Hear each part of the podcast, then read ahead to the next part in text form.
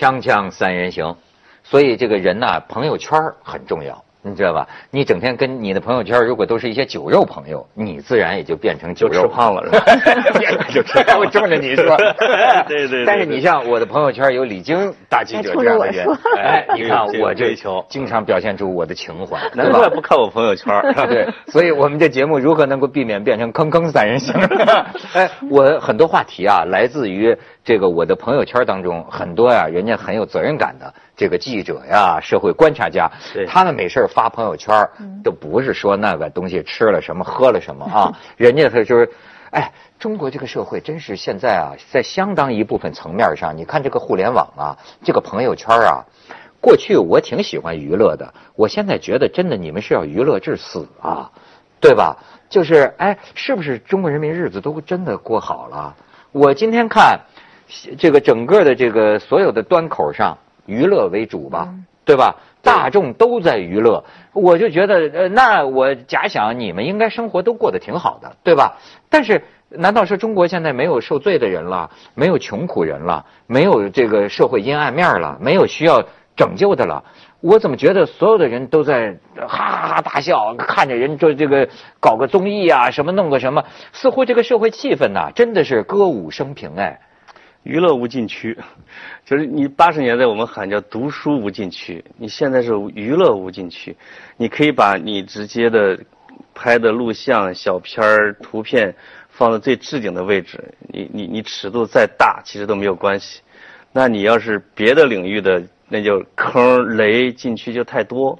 所以从趋利避害的角度来讲，从吸引老百姓眼球，并且要让他们不烦恼的角度来讲，只能放偷拍了。所以就是卓伟是人民的大救星，也是很多。部门的大救星，经常我听到有人说，最近这个这个批政府批的太厉害了，这个这个这个负面新闻太厉，要不放一娱乐的，上点朝阳群众是吧？冲一冲，冲一冲，就所以干什么的人都会为自己找到一个正义的理由。你比如说，过去他们讲这个卓伟是娱乐圈纪检委哈，呃，我觉得后来我看这个卓伟有一次说啊，给自己找理由说，你看明星。他讲的也不能说错，你知道吗？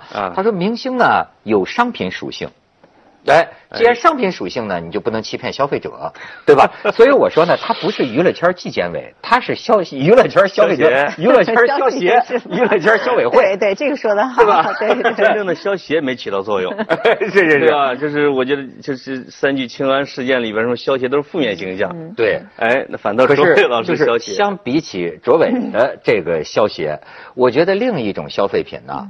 恐怕比明星这个商品的消费品更让你觉得人命关天呢，是吧？所以我就说，为什么我就说这个朋友圈啊？我朋友圈当然没有卓伟这样的人了，有这个李菁这样的人。你铺垫了这么长时间，终于回到这儿了，急死我了！因为今天的话题是来自于你，我那我原来不知道，我那天一看李菁发了一个朋友圈，他们三联生活周刊。我平时很少发了，这你有作证啊。对对对。但是我确实觉得这个事情挺值得大家去。去了解、去反思一些事情，而且是没人关注，对，勾陈给他勾出来了，把这个事情又也呃对，就是让人想到，就是有一个父亲呢出狱了，这个父亲呢坐牢坐的挺有意思，就是说坐了五年牢，然后他说呢，一般来说，任何一个坐牢的人在里边都争取减刑，嗯，他在五年坐牢期间，他是坐满了五年刑期，从来没有要求过。减刑，嗯，而且呢，他也抗拒劳动改造，嗯，所以呢，说这五年坐牢啊，好像是在广东那边的什么看守所和监狱里，就是说，那那很多时间他就是一个人关着，一个人关着，就说二十四小时开着灯，就说这个人都已经有点时空有点混淆了。的，他做的他为什么不要求减刑？嗯，这个人呢是叫什么呢？叫叫郭丽，嗯，是一个结石三聚氰胺那个结石宝宝的父亲。你看，我们可以看看他这个图片啊，就是这个，这就是他。哎，这个人还是个搞同声传译的，是啊，所以说呢，在美国那边情况也比较熟。你看，他是当年呢，这个呃，因为二零零八年这个数十万受害者代表之一，因为跟涉事公司的赔偿谈判被捕入狱。你看，这是他在牢里画的。嗯，他坐牢期间，他老婆也给他送去了离婚的这个协议，就就离离离离婚。他现在出了狱啊，想把女儿的监呃抚养权呢。抢回到自己手里，这是他在牢里画的父女二人。当年他的罪名是敲诈勒索。然后呢，二零一四年七月，郭丽刑满出狱。最近，二零一七年四月七号，他终于被改判无罪。无罪是。哎，这李晶可以介绍一下这个情况。对他，呃，因为是我一个同事去采访的，然后他采访完了，他就说一大堆感受，非要跟我来来讲一讲。什么感受？呃，他的咱们先说案情吧，他的感受也会比较好几个层面的。先说案情，其实这里面呢，简单的说就是他因为女儿喝了这个这个奶粉嘛，是一个这这里面有很多很很有意思的。我当时就很奇怪，我说他是一个同传，按说收入也很高，而且是一个高知阶层。那么我们都会觉得，呃，喝了这个这种有问题奶粉的，应该是收入啊。或者是家庭条件是一般的，我说为什么他这种背景呢会这种奶粉？后来这里面还有一个蹊跷是什么？他说他喝的这种奶粉现在也都公开了，叫叫施恩嘛？啊，施恩，施恩他们当时在国内宣传的时候说是原装进口原装进口的奶粉。后来呢，这个郭丽就是因为他外语好嘛，他到了美国取证，这又是另外一个很复杂故事，发现这个国内这奶粉跟人家根本一点没关系。他是假冒的，所以他他真的是以为是国外纯进口，他才去喝，喝了女儿才得了这个，呃，也是得了这个结石嘛，所以他才会有索赔的这个行为。索赔第一笔好像也还赔给他了，然后第二笔是公司主动邀请他说我在咱们在，在进行在进行第二轮沟通，然后他是提出了三百万，三百万我问我的同事，因为我同事采访的，我说他没有觉得在中国的这种环境下。你三三百万是一个根本达不到的一个目标。你想，呃，很多人被冤枉抓了，错判了几年。那个，呃，呃，前几天不说的那个儿子被杀的那个被被被枪毙那个，国家赔偿才赔了二百多万吧？我就说你这个按照常识，他怎么他怎么会同意你赔三百万呢？但是他就说，因为这个郭丽是。呃，因为他学外语的嘛，他就觉得国外很多这种案例呢。我告个可口可乐，告个什么美国会给你赔赔个恨不得上亿上亿美元。他可能有点就是怎么样说，呃，太天真了嘛。所以他就觉得我三百万要的很正常，哎，那公司同意了。实际上这时候呢，他是公司就是有一个钓钓鱼执法的这么一个嫌疑，他实际上已经开始就告他是敲诈勒索，然后我再说我要赔你钱，我赔三百万，你来谈吧。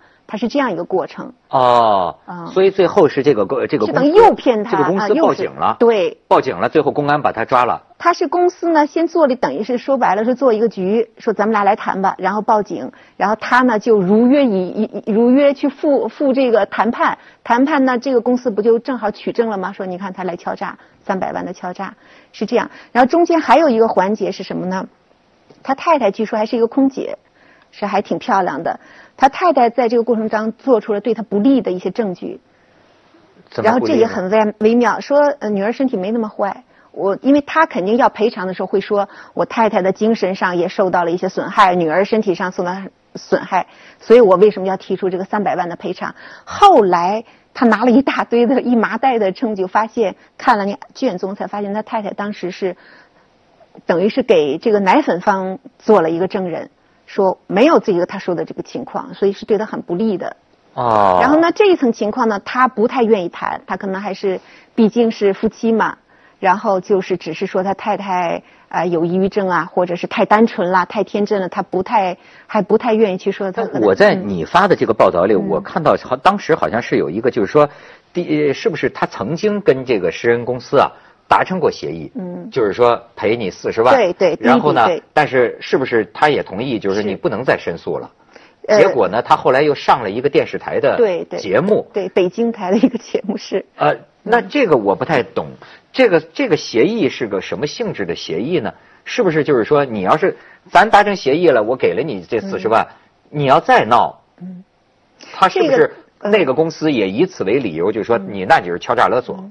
这部分好像我具体的不是很了解，但是就是说，呃，这个三百万是因为，呃，他就提出了，是公司主动提出来的，说我们可以再谈，然后他就去了。真是公司其实是在，呃，跟他说发出这个三百万的邀约的时候，就是就是已经要报警，已经报警了，就邀请他来，就是为了取证。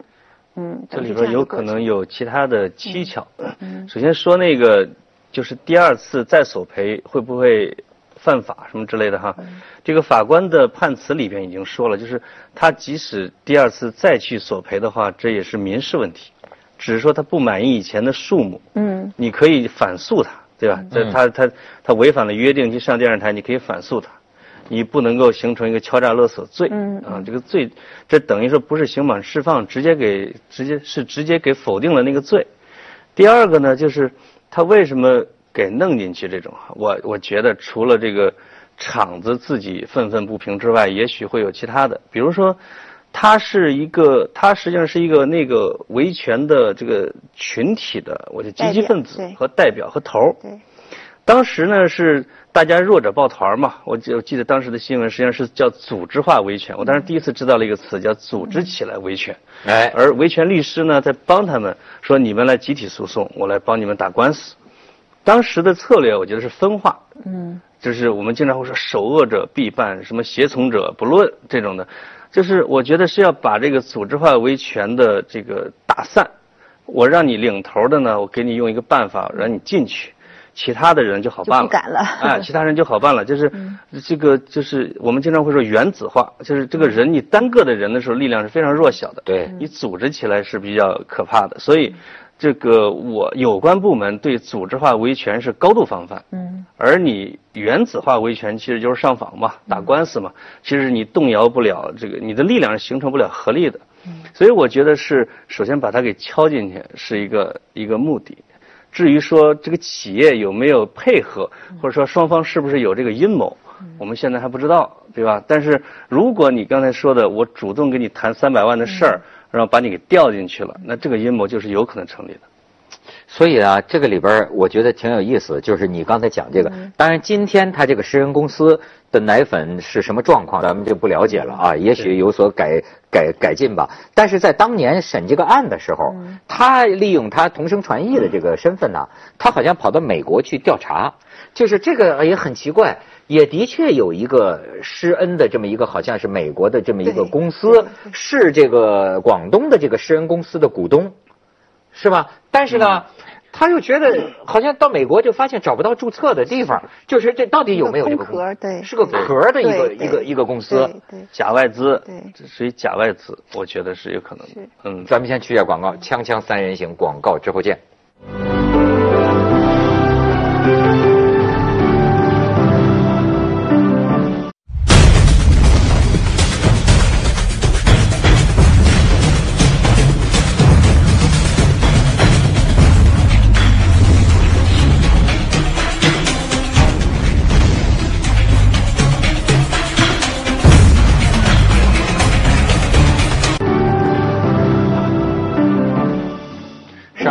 讲这个河北这个坑哈，坑最后这个李菁都讲到了，就说是不是咱得有点信仰？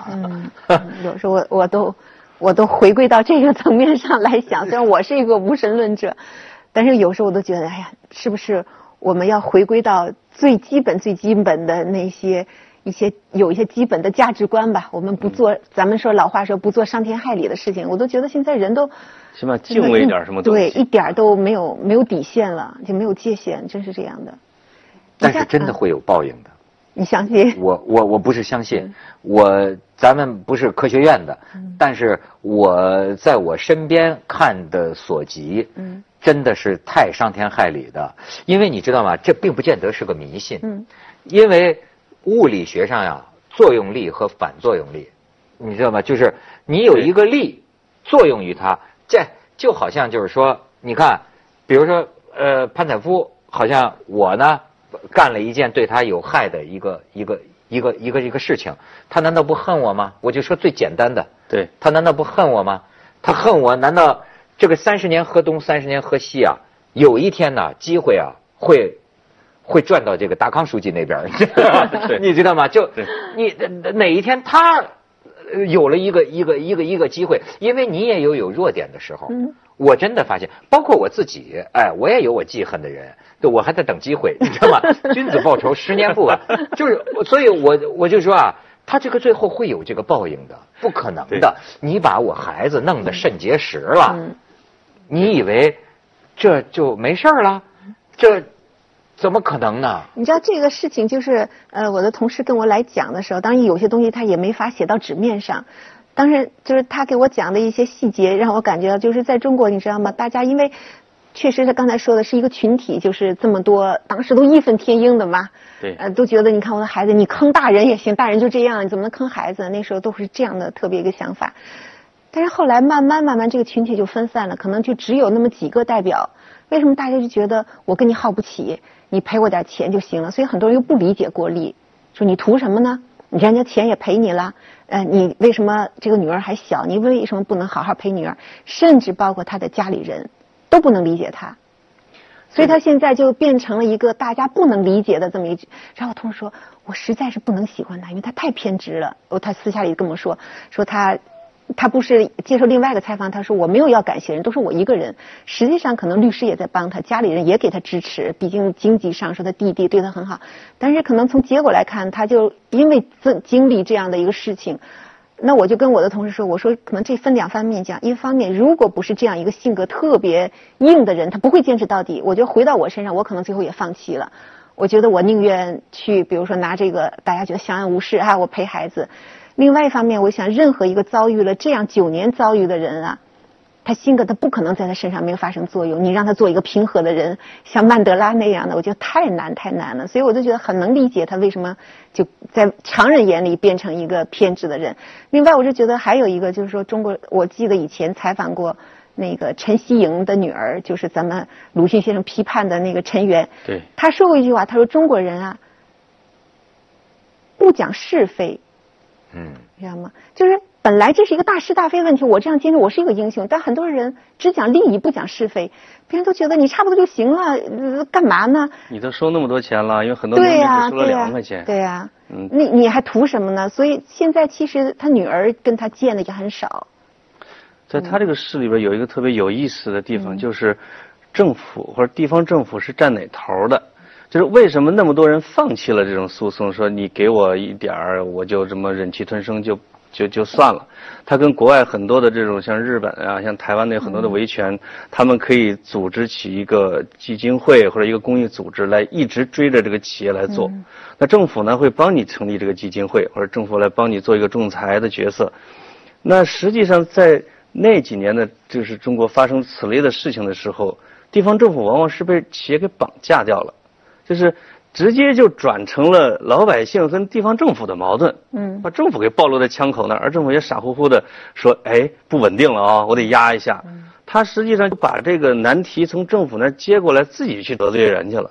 最后呢，你损失的，因为他是有他是有强力政府，那老百姓可能很多就妥协掉了，他有其他手段分化他们。那但是损失的实际上是他的。我觉得合法性啊，他的他的他的形象啊，公信力公信力啊，嗯，那这里边这是一个扭曲的一个三角关系，对，嗯，而且呢，这个事儿啊，所以说深了呀都是泪，不是说深了都是复杂，就是你看，呃，往往一个人报道出来，嗯，我们大家都同情他，嗯，就说。中国就缺乏较真儿的人，这种维权就缺乏较真儿的人。但是你知道，我也同意你你你说的，真有这么一人在你身边呢，你跟他够呛，你知道吗？就是他有一些人呐，他这个较真儿到毫微米的这个程度，对不对？对你比如说我父亲这个人就是这样的，你知道吧？他工程师出身，他就有时候跟这个商店里就永远搞不清楚的。一斤就一斤，一两就一两，多半两你也不对，对不对？但是你知道，很多时候周围的人会搞得没法弄，因为中国的这个国训是差不多就行了，对吧？好，比如说好，哎，说一般三聚氰胺这个这赔几万块钱的，说您这赔四十万了，那你就讲不讲国差不多就行了，差不多就行了。好，那但是而且呢，你看还有另一个方面的问题。这个今天有的食品安全专家就讲了，这个食品呐，它你不能说零风险是不可能的，你只能说零容忍。嗯，为什么？因为今天他们说你拿一个汉堡包，那可能是河北的猪肉、河南的蔬菜、嗯，呃山西的面粉，甚至是全世界的，那甚至是南非的原料、法国的原料，对，合成一个食品，而且呢，化学你要去检验，嘿。什么微量元素什么没有啊？就是因此你只能说啊，呃，不符合国家定的这个标准的，嗯，那么你作为这个公检法应该零容忍。你超过你比如三聚氰胺你超标了，你就零容忍。但是呢，也的确现在出现的另一方面，你比如说像那个娃哈哈那个宗庆后，嗯，他们就是两两两两会上不也就说嘛，说我们这娃哈哈，因为很很多网上的网络谣言，嗯最后使得他们亏损几十亿。你啊，有些那个父母亲人最那种标题，嗯说千万，别吃哪一种，千万别吃 什么。赚风头好 是吧？现在呢，也有的企业像肯德基，就是一下把好像是上十几个，嗯比如说说肯德基什么。都是六个翅膀八条腿儿，专门养出来的。说这个，你知道吧？他也因为食品安全这件事儿啊，嗯是所有的人都精神。今天的互联网，就是甚至有人职业性的造这种呃谣，就是说，哎，某个产品不成了吧？然后呢，我给你删帖，嗯你给我钱呢，我给你删帖。所以这个里面你要深入看呢，又有很多复杂性。还有竞争对手造谣的，哎，对，我们这些做企业的现在发现里边门道了，因为有一些小自媒体是专门收钱黑别人的，还有一个造谣别人的。我这个现在这个正在风口浪尖上的一个出行的一个公司，网约车公司我跟他们这个人在聊我说你们要破产了吗？他说没有啊。我说你看这个文说这个什么什么公司据传六月份宣布破产。哇他要花好多钱来来来来来来来来辟这个谣而且还要去一边去告这个自媒体还要去买其他的自媒体就是我要反击啊我要反击一个是我没破产就是你那边出事儿了就是这个各种小自媒体就是失去了，就它不能叫媒体，我觉得失去了媒体的原则和节操和这些东西，全都成工具了，一切都是工具，最后变成以谣言怼谣言。我觉得肯德基那个，呃。被人造谣的机会也是有的，实际上。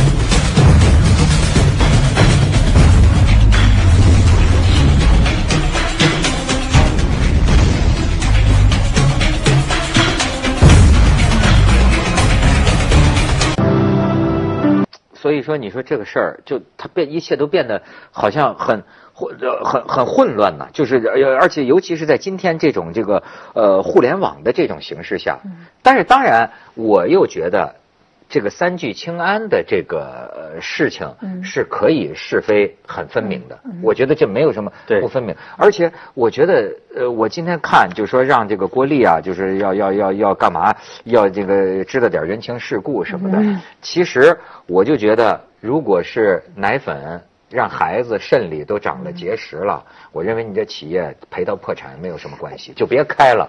这这对我就是不能理解，我就是不能理解，包括说那个肾坑的事儿，我就说如果我你你你看，就是比如说，就就即便是那几个村民干的吧，他排着污，你说他的利益能有多大？就是说他赔了几辈子，他也赔不起那个钱，可是他造成的损失啊，现在动不动是几亿才能治好的。可是我说为什么我们不把这个这个排污的门槛提高？就是你一旦让他心里有个弦儿，你一旦做这个事情。你就不光是倾家荡产，可你一辈子都在监狱，你让让你知道这个行为是有有多严重。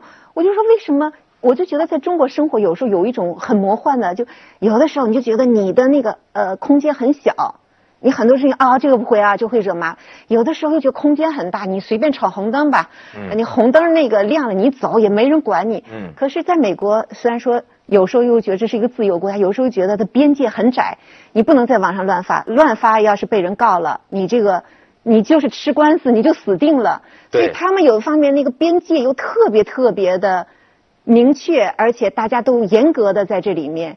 你如果你又知道你这个事情，比如说你去诋毁别人，或者你去，比如说我就说像我记得小时候，也不是小时候，就是有一个是不是获过一个奥斯卡的一个电影，是朱茱莉亚·罗伯茨演的一个妈妈，她就怀疑那个井水对她孩子是那个我我我可能记不大清的，她不就是采样就讲一个妈妈怎么去执着的去告那个厂，嗯那最后就是一个天价的一个赔偿，但是你你在我们这为什么我就觉得有关部门为什么不不树立这样的一个？样板呢，就是告诉那些企业，你这样是这个代价是你付不起的，所以你不要去尝试去付这样代价，哎，而去追的民间，我要鼓励你啊，这不是代替你政府去来进行一种管理了吗？为什么还要打压这个 民众呢？有时候我不，我都不太理解他们的思维。呃，他们的思维，我跟你说啊，就是是个管家思维。嗯，真的，别出事就行了。你现在他管家，我我我那天你爱看《人民名义》，那天我们还在聊呢。嗯，我说这个，你比如说西方要拍一个纸牌屋，他就是想干什么做到极致，对对吧？但是我们的一个导演，我们得考虑，哎，弄点年轻人的戏，吸引点年轻观众啊，或者 杂货，你说。中国这个不所有的这个这个上层建筑，你就看吧，我觉得是个大管家的思维。嗯，比方说，哎呦，那要是全赔到破产了，咱们这个奶业地区的经济支柱，这可怎么办呢？对吧？这是个这个企业的这个税收啊，什么这个怎么办呢？哎，所以最后就变成啊，就是家长式的这打打你也你也打两板子，你也打两板子，它就是一个治理模式啊，就是他。他最重视哪头，就看哪头对他权力伤害最大。就是在三聚氰胺这个事情的时候，为什么说高压维稳让他们进去把这事儿摆平是最重要的？是因为在那个时候啊，维稳一票否决制。嗯，你这个地方出事了，一把手干掉；但你地方的企业出事了，一把手不会干掉。那他一定是最重视维稳这一块儿，我其他的不要管。那因为给我制定了这么一个游戏规则。如果说你这个。